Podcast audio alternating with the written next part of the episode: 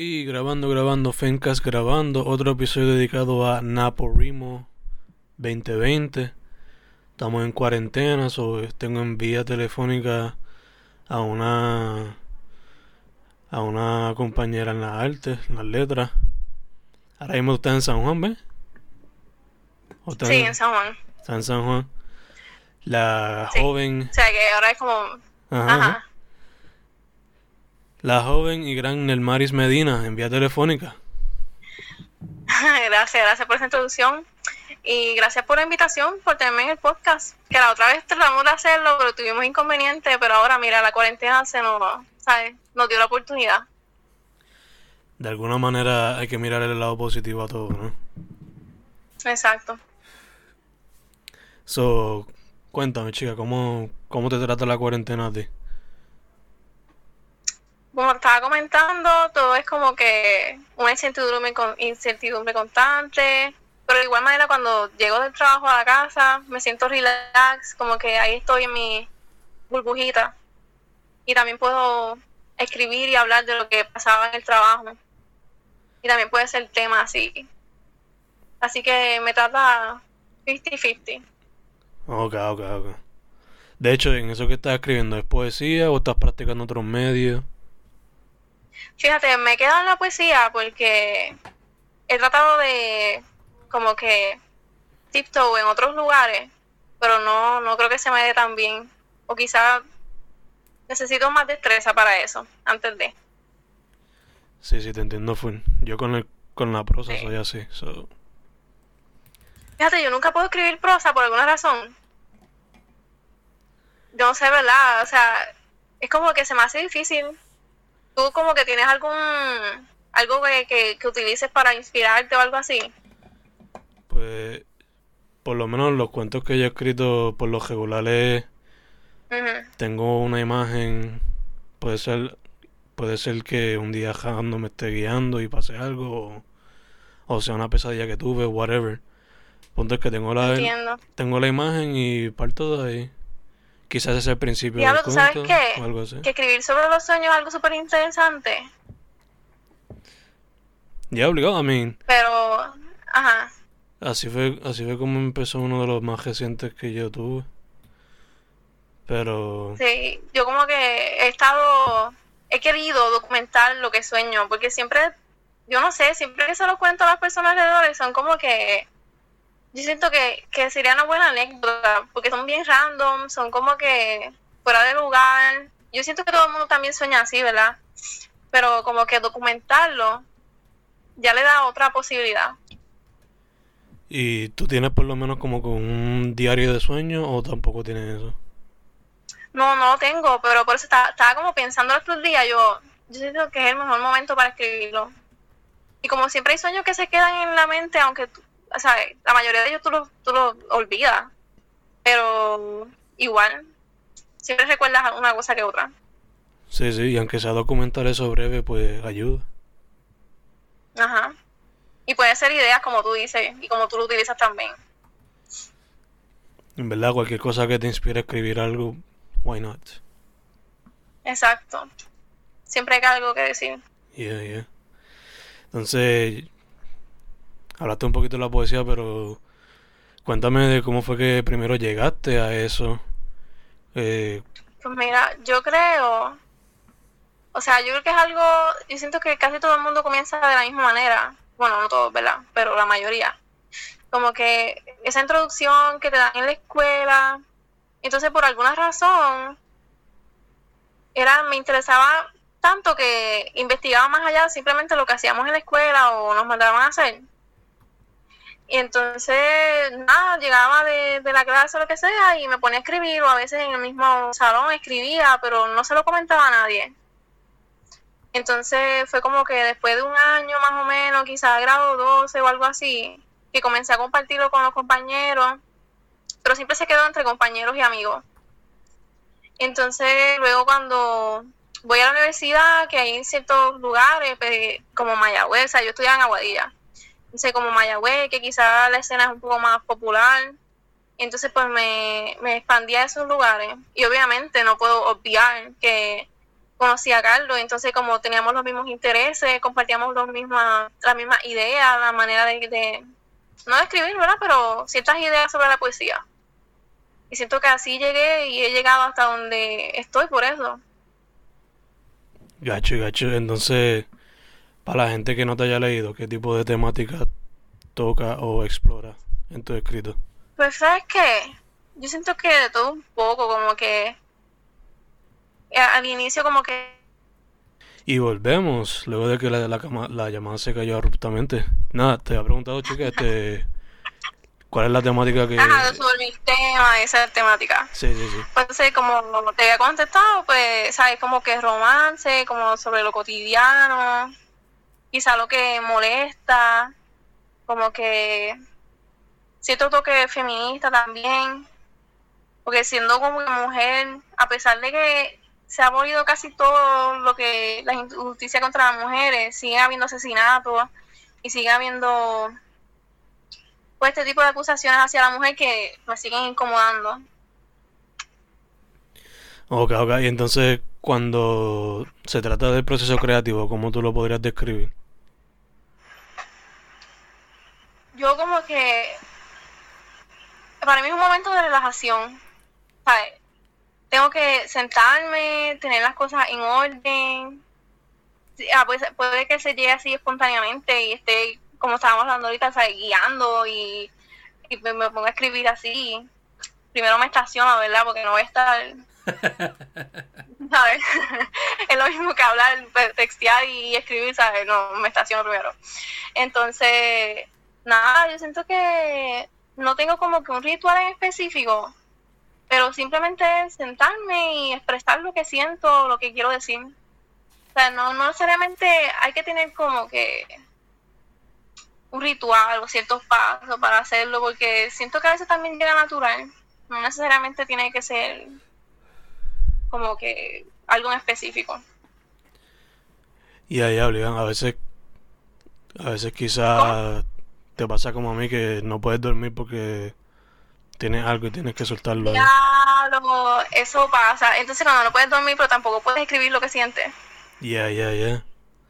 Como que entonces no tampoco no puedo hacer nada y entonces es peor. Exacto. Y pierdes una noche porque pues. Ajá, pensando en qué ibas a hacer. Exacto. So, chica, a ti la poesía te ha ayudado a, viajar, so te pregunto sí. ¿a dónde has viajado y cómo ha sido la experiencia?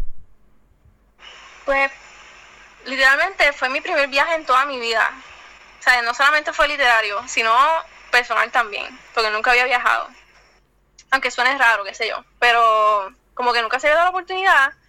Entonces Rudy, este guatemalteco, nos invitó a mí a Carlos. Entonces nos extendió la invitación y fuimos a Guatemala. Entonces, antes de eso, pues decidimos como que tomar unos días extras e ir a México. Entonces, allá participamos en la librería Escandalar, creo que se llamaba espero que no me maten. Entonces, sí, porque mi memoria es mala, mala. Pero allí conocimos un montón de escritores bien buena gente, o sea, bien chulito, en México también, en Guatemala. Guatemala, obviamente, como era un festival, pues era más, algo más estructurado, ¿sabes? Este día íbamos a una escuela o este día íbamos a... Algunos compañeros fueron a una universidad y otro tipo de, de actividades.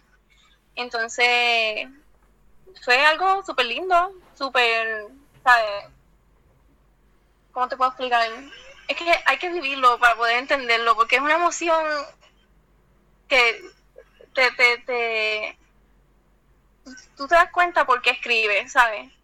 Tú dices, wow, esto, esto es lo que me encanta, esto es lo que quiero hacer por siempre. Sí, sí, como que te abre, la, te abre los ojos, ¿no? Ajá, entonces como que conocer a otra gente que hacen lo mismo o se desvían de otras maneras, es súper, no sé, en verdad, es súper interesante, me encanta conocer a la gente también. Entonces la, la poesía pues me permite hacer todo ese tipo de cosas. Nice, nice. Entonces, volviendo, bueno, ya que estamos en, estamos en National Poetry Writing Month, Naporismo.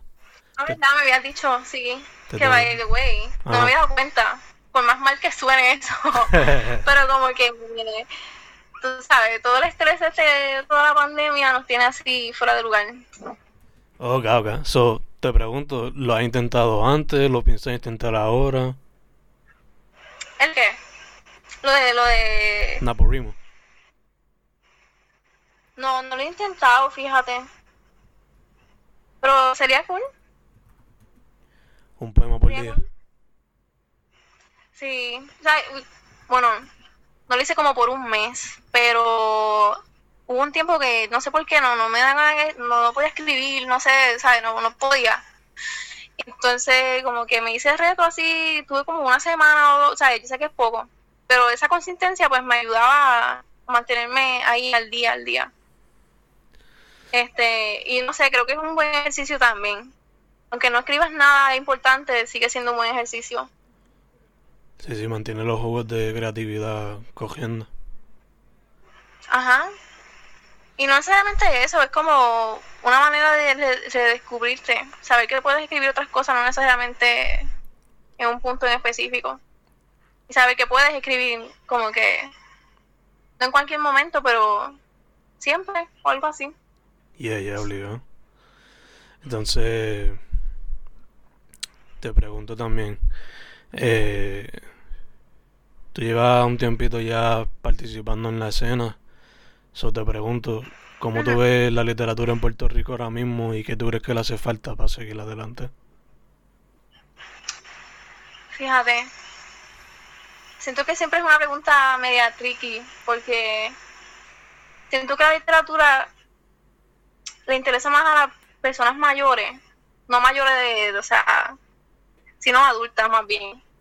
Porque siento que hay algo, hay algo, hay algo en el, en el quizá la disciplina al momento de enseñarse que arruina que, que, que una persona como que se enamora de la literatura. Porque son bien poca la gente que quizá va por cuenta propia y descubre la literatura por sí mismo, entonces sí de verdad encuentra que le gusta y le gusta leerlo. Entonces yo pienso en Puerto Rico, pues comenzando en las escuelas se debería de tener otro tipo de literatura, literatura creativa, no simplemente siguiendo un, un esquema o algo así, ¿verdad? Porque como sigue siendo un proceso creativo, entonces el proceso creativo sí contiene disciplina, pero no lo puedes obligar. Y yo siento que esto es lo que lo, daña y quizá lo, lo detiene. Y quizá eso es lo que lo tiene estancado. Este, y yo también, o sea, de igual manera, siento que es la misma solución, lo que te acabo de decir, como que mostrarlo de otra manera, enamorar a las personas de lo que se hace. Sí, sí, buscar una manera de cómo reconectar con la gente para que le, le coja el gustito quizás. Exacto. Y no sé, ¿verdad? Y entonces no simplemente verlo como leer canción o qué sé yo, o sea, te puede abrir muchas puertas también, personalmente o, o individual o grupalmente, ¿sabes? Algo súper interesante. Y allá es una discusión, es una conversación que puede ser vasta, pero quizás nunca se puede contestar la la contestación fija. No, es que, exacto, ¿sabes? No creo que tenga. Siempre van a haber sugerencias, pero sigue siendo una incógnita, ¿sabes? Ya, ya, obligado. Este. No sé, cambiando un poquito el tema, chicas. ¿Dónde se puede conseguir tu trabajo de manera publicada? ¿Y estás trabajando en algún proyecto nuevo ahora? ¿Qué estás haciendo? Pues fíjate, lo más que me interesa ahora es participar internacionalmente. Y como que mandar convocatorias y todo eso. Y eso es lo que estoy preparando ahora mismo. Eh, poquito a poquito pues voy escribiendo, voy formando, un libro o pues futuros proyectos o cosas así que puedo utilizar para quizá una convocatoria o algo así me interesa mucho. Este, me pueden conseguir quizá en Instagram, en Facebook, como Nemaris Medina, este, a veces pues publican en mi propia página de Facebook, que es donde yo pues siempre publico mi, mis publicaciones más se siente, que así pues es donde me pueden conseguir. La, vez pasada lo que hicimos fue, como que mezclando lo mismo del viaje, fue como vender algunos poemas míos para recaudar el dinero para, para pues, viajar allá. Entonces también si les interesa, pues también les puedo mandar una copia.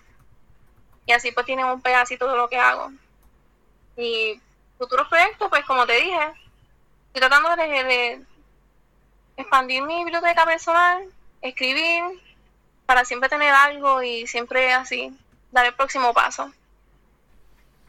Nice, nice. So, si, si pudieras decirme un número, como cuántos poemas nuevos hay en el repertorio. Fíjate, ahí hay como 20 o algo así. O sea, tampoco es como que mucho. Porque hay una, ¿sabes? Me, como que, lo mismo de ahorita, no me gusta que, que simplemente no solamente sea algo donde me sienta escribir y escriba por escribir, sino que también sea espontáneo. Que creo que está ahí está en la simpleza, es como que lo mejor y la mejor manera de escribir. Entonces, pues ahí poquito a poquito voy acumulándolo. Gacho, gacho. Sí, sí, que a veces. A veces pues uno quiere mantenerla. es que a veces es como todo, la verdad. Que nos envolvemos es como que en lo diario, en el trabajo, en la universidad. Y por alguna razón lo dejamos atrás. Pero cosa que no debería ser así. Y pues suceden esas cosas. Al menos eso es lo que me sucede a mí. No, sí, sí. Pero a veces, por lo menos yo, yo trato de escribir diario. Pero a veces cuando me cojo un brequecito, después sale algo nuevo que me encanta. Exacto. Es como un breath of fresh air, por ponerlo así. Exacto. Yeah, yeah. Este. Entonces, por último, chica, para ir cerrando, eh, otra vez donde la gente puede contactarte para encontrar trabajo o para lo que sea. Pues me pueden encontrar en Facebook. En Facebook tengo el nombre completo. En el Maris Medina Rodríguez. Entonces también me pueden conseguir en Instagram, que es las dos plataformas donde siempre estoy conectada. Eh, me encuentran por Nelmaris y guion abajo. Y ya. Así mismo me pueden conseguir. Perfect, perfect. Pues chica, este, gracias por haber dicho que sí a la entrevista. No, gracias a ti, obviamente. y hay que hacerlo otra vez la próxima, hopefully presencial ya que pues la situación ahora mismo no lo merita. Ay, sí, en verdad. Y debería ser en Mayagüez. Yes. Porque, diablo, la metro es un seguro. Ay, no, de verdad. O sea, yo, sé que si escuchan esto no se ofendan, pero es que no puedo. O sea, Mayagüez, Mayagüez. Uno se acostumbra ya a una cierta vida y pues el cambio es difícil. Sí, tienes toda razón. Pues, una vez más, chica, gracias. Fencast con el Maris Meridina Rodríguez. Hemos terminado, chica. Gracias otra vez. Vale, gracias a ti.